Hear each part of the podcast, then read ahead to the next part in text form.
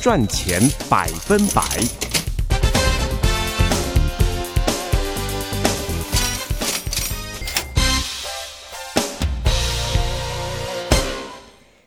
朋友们，大家好，欢迎收听德州中文台。在今天我们接下来的这一个讨论啊，再次的为朋友们邀请的这是会计师啊、杨廷刚会计师参加我们的节目。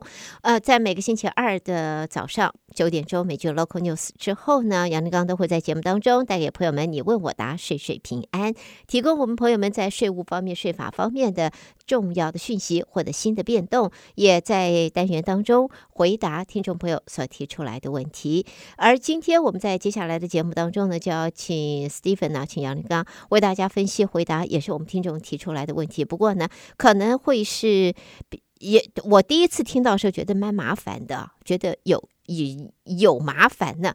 但是呢，是不是真的有那么大的麻烦，还是我们杞人忧天？这想多了。我们在稍后会和 Stephen 一块讨论，欢迎朋友们一块收听。呃，Stephen 你好，欢迎参加。下面的早，各位听众朋友，大家好，欢迎欢迎啊！我们在今天的话，每虽然每个星期二你都会有你问我答税税平安啊，为大家做税法方面、税务方面的分析。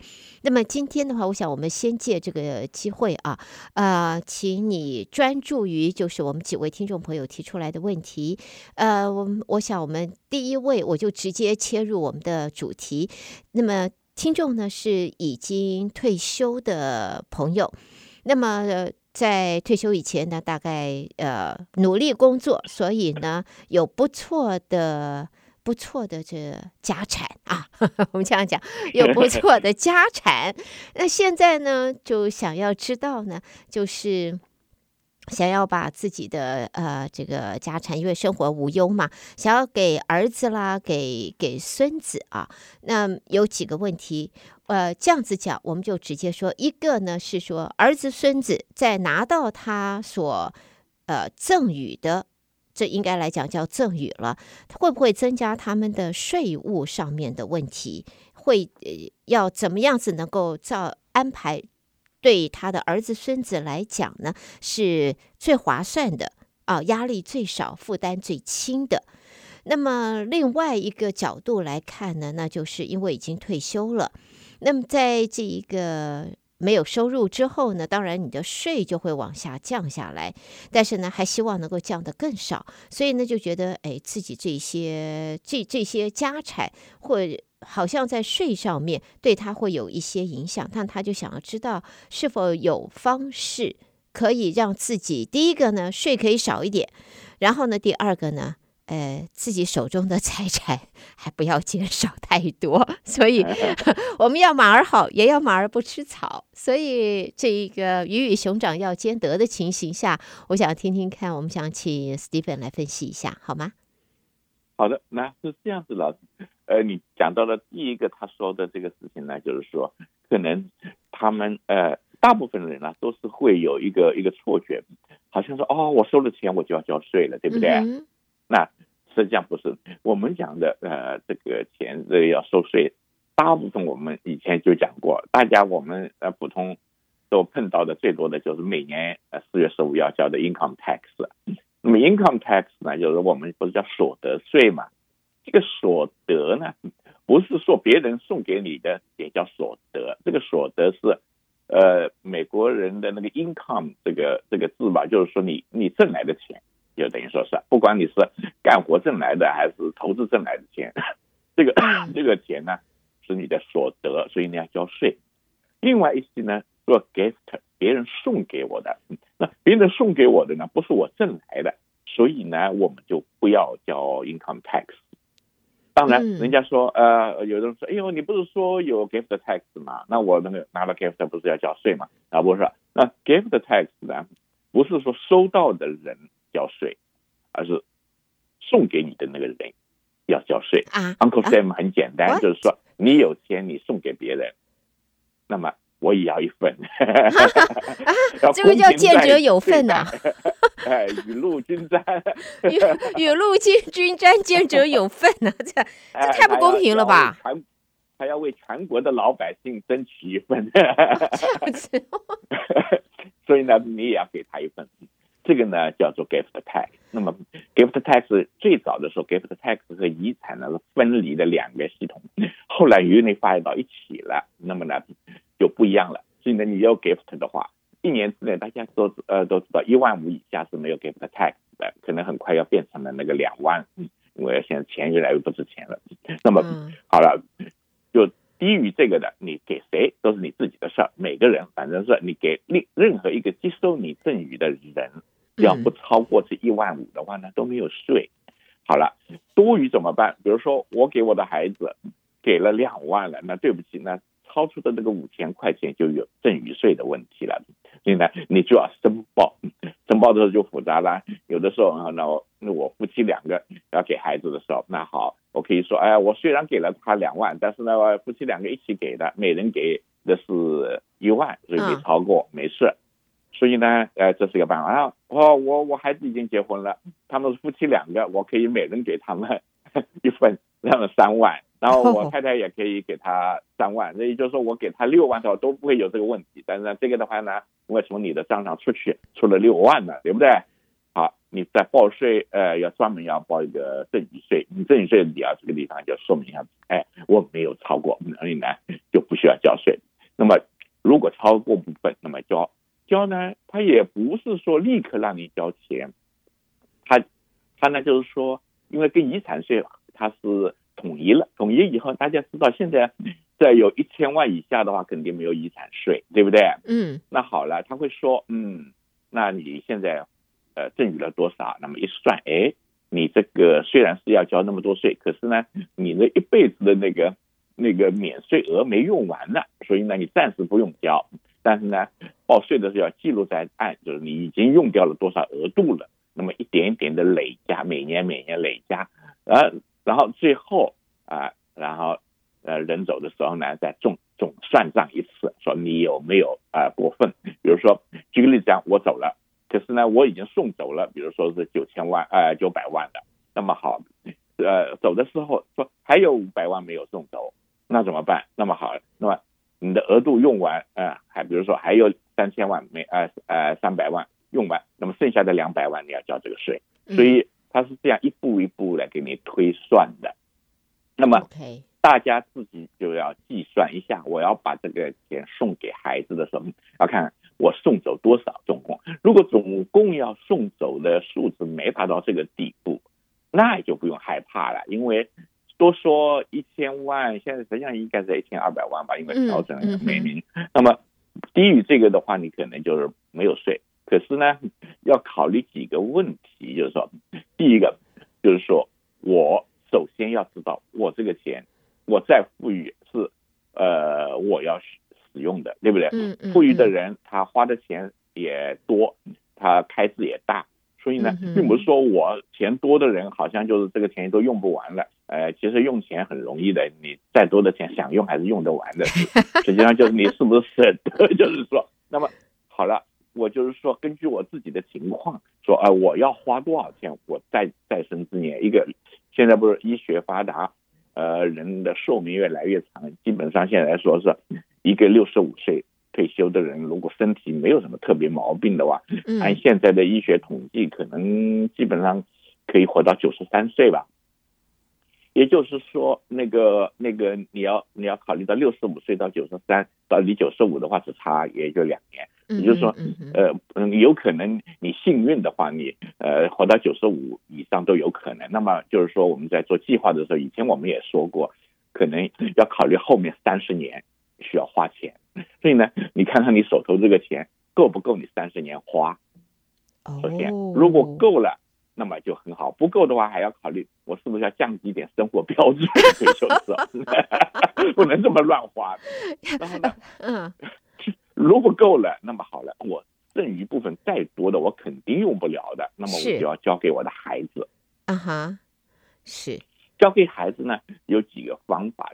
首先从税务上来讲，那么好了。举个例子让，我我发现，哎，我这样全部耗完以后，我还能有一千万没用完的，我要交给孩子。嗯，那这个时候呢，哎，我就会说，哎，你这个要小心了，因为你现在是一千万，那过若干年以后那个钱一直在增长嘛，你有投资的嘛，不可能就放在柜子里头的现金，所以那还在增值这个东西。那增值的话呢，你不要以为增值很少，哎呀，这个东西，因为钱多的话不会只放在银行里去做投资，拿个利息这一点点，那一定会，尤其是自己不需要马上很快使用的钱，一定会做一个长期的投资。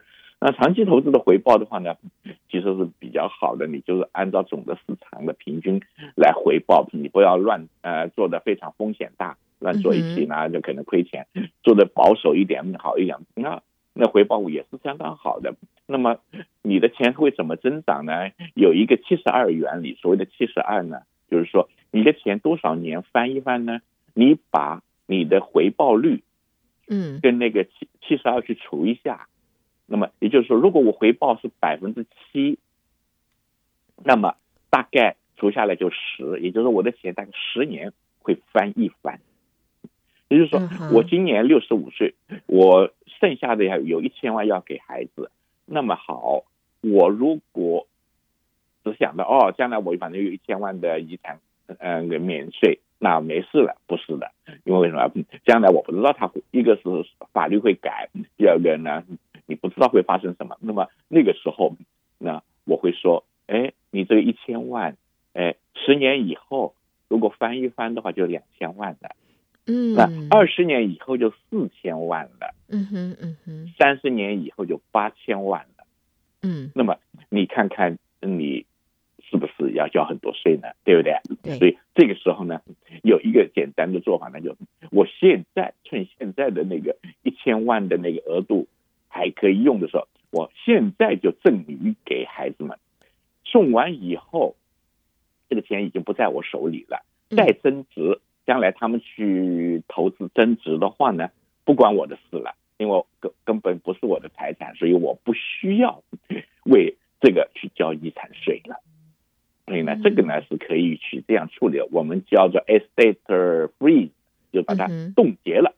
Okay. 就是我我的遗产就这么多了，就是不会因为以后增长而让我多交遗产税，所以呢，这是一种比较很好的一个做法。而且呢，呃，如果今年比如说现在是一千万的额度，呃，明年他说税法改了啊，呃，不能让你们有这么大的好处，只能降到五千呃五百万的，那我做都做掉了，你拿我没办法了，因为法律就是这样规定的。那你如果以后变成五百万。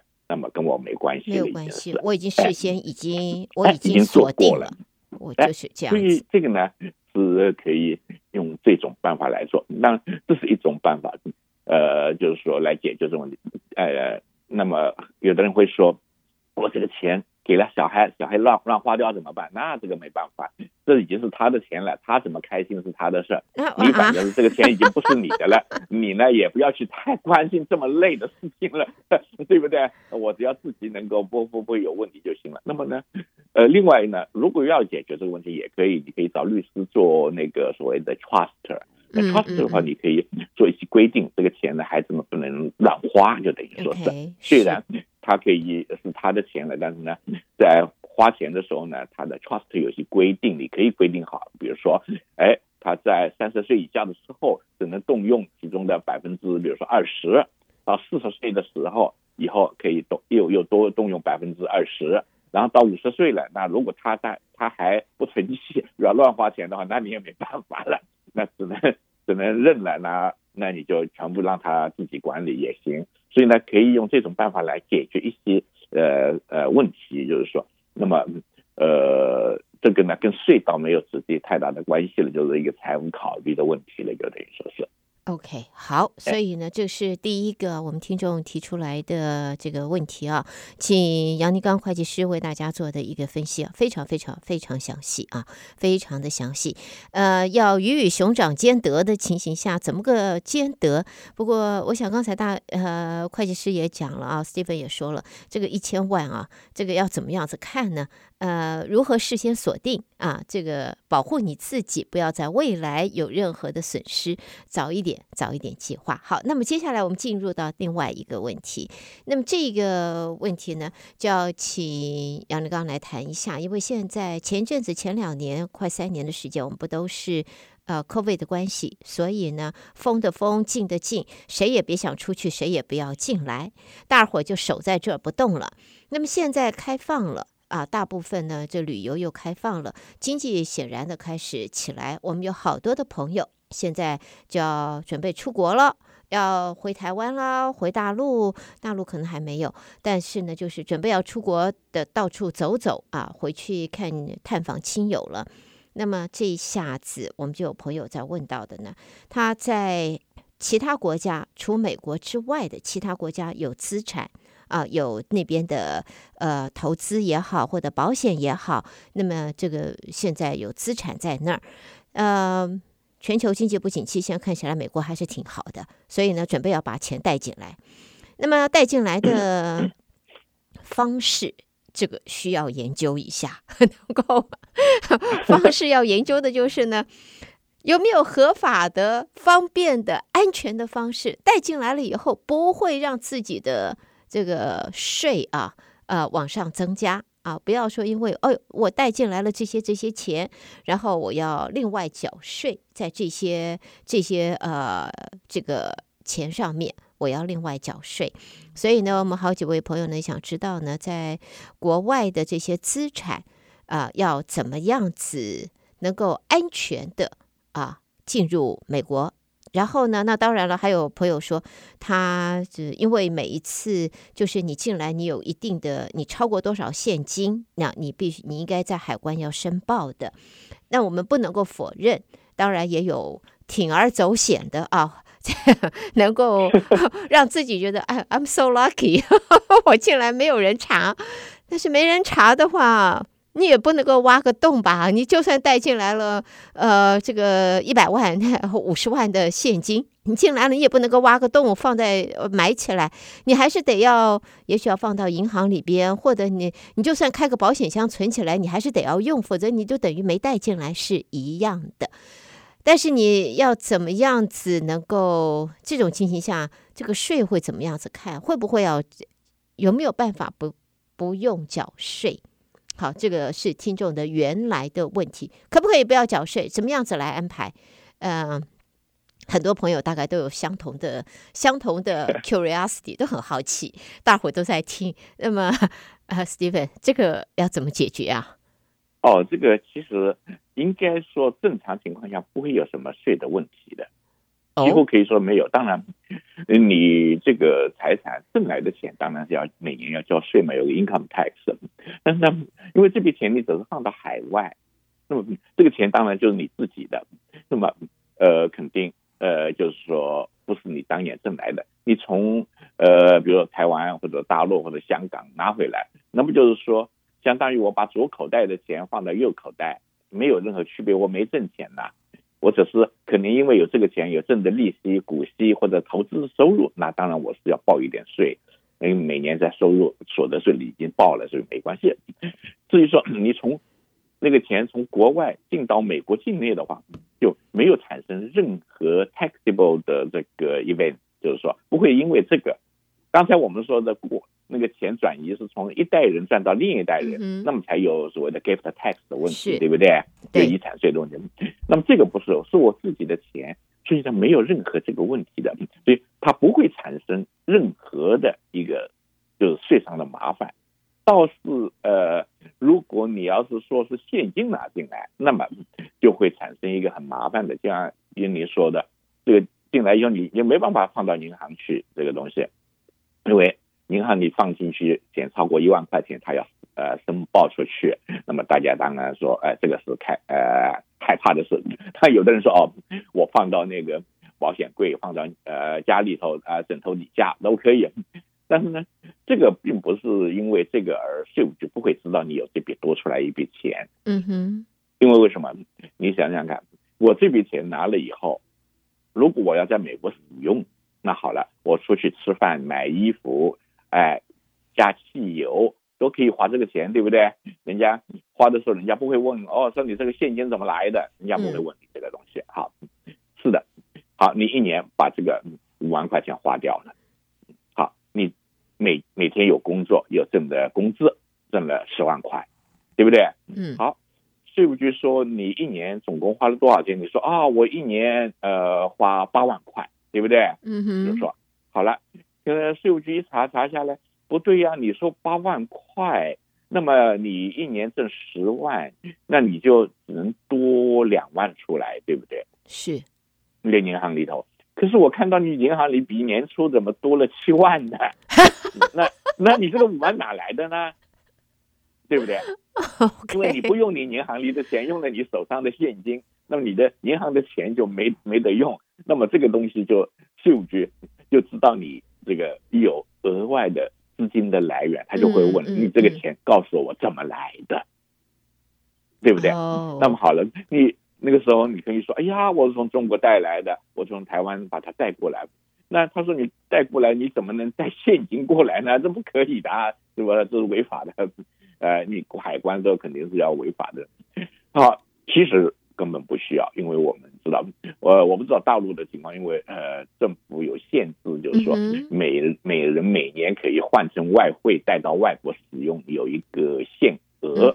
那么当然就可能比较困难一些。”但是呢，呃，我相信香港、台湾、新加坡没有这个问题。那么呢，你可以完全很合法的在当地这个政府、呃，这个这个国家或者地区，你去把它那个换成合法的换成美金，然后呢，通过银行转账过来，wire 过来也好啊，这样的话呢，你别说一万、十万、一百万、一千万都是合法的，他不会管你的，都是非常合法。OK，所以这样子讲不会有问题的，不会有问题的原呃这个情况下是我们在另外一个国家银行里边开个户头，然后里边存进去这个钱，嗯、然后从那个那个银行把它 transfer wire 到我们在美国的银行账户里边，这个不会受到任何影响，完全合法。这个不会任何影响，倒是有一个你这样的话就提醒了一个事情，就是说不在于这个税的问题。income tax 啊什么的都不是问题，倒是因为这个人这是一个美国人，因为你在美国生活了，你是呃可能是美国公民，可能是绿卡或者长期在美国居住，所以他税务上认为你是个税务居民。嗯、那么这个税务居民的话就很那个麻烦的是，你如果在境外，就美国境外，就他虽然叫 oversea，这个 oversea 的话不是说台湾的 oversea 或者大陆的 oversea，而是我们美国的 oversea，也就是说在。在美国本土以外的所有地方，你只要有这种金融账号，有银行啊、股票啊这种账号，uh huh. 那么你都是需要做一个申报，这叫 F 八申报。这大家知道，以前我们谈过很多次的这个东西嘛。Uh huh. 那么它主要是呃国际反洗钱呐、啊、什么这一类的。那么你这个申报的时候，你必须呃把它。申报出去，你一年之内这个账号最高的那个额度是多少？就是说要一定一定要申报。那么好了，如果你申报以后，你看哈，他呃，作为税务局很很清楚的啊，你把一百万从台湾搬到了美国了，对不对？嗯哼嗯。你在美国的账号多了一百万，但台湾的账号上不是降了一百万吗？所以他认为你没有挣钱，只是过去的钱搬来搬去。当然，如果说你搬了一百万过来，发现台湾的账号只只降了五十万，那他就会说了，你这个五十万应该是挣来的吧？啊，嗯，这个你有没有报税？当然你可以说哦，这是也许是我爸爸妈妈给我的，那就没关系，因为是爸爸妈妈给我的赠与。那么呢，我是没有那个所得税的问题的，只是说你又有一个额外的申报要求，一个美国人。一个美国税务居民，如果得到国外外国人的对你的赠与，那么呢，你超过十万美金的价格一年之内价值的话呢，你做要一个申报，说这笔钱不是我挣来的，是别人送送给我的，所以你不要让我交那个所得税。所以呢，这为什么说你可以看到我的总体的资产多了这个五十万呢？那这个也只要做一个申报，没有交。任何税的问题在里头，大家都做好就行了。所以这样子来讲，哎，朋友们，诚实、诚实美德啊，这个诚实不会给自己找麻烦，反而会省麻烦呢。诚实申报啊，IRS 要奖励我们一下吧，最起码颁个奖给我们吧。对对对，在这个地方就是说，你做一个诚实的申报人的话，一点不吃亏的，一点不吃亏，好好，不会惹后面的麻烦，主要是、就是。我们赶快，朋友们，我们应该把这一集节目赶快翻译一下，送给 IRS，看可不可以挣一个奖杯回来。我们实在是太好了 应该的税务局应该给我们电台奖励，说对对对对，帮他宣传。呃，普法对不对？对对对，做一个好公民。我们实在哎，突然觉得自己我们实在是好人，要给自己颁奖。好好好，其实朋友们在这里呢，真的是希望大家能够了解啊，在美国的税法方面、税务方面的点点滴滴，如何能够为自己能够真的在税务方面，在美国的法律之前呢，能够安安全全的，而且呢，还是能够保护好我们所有该有的利益、该有的权利啊。所以在今天呢，其实节目时间也差不多了。第一个呢，先在这里谢谢杨宁刚，在今天我们的单元当中。在讨论当中所带来的讯息，谢谢杨宁刚。那么我们就继续空中再见了，好吗？好嘞，谢谢。那下回再聊，谢谢。OK，好，嗯，拜拜，拜拜。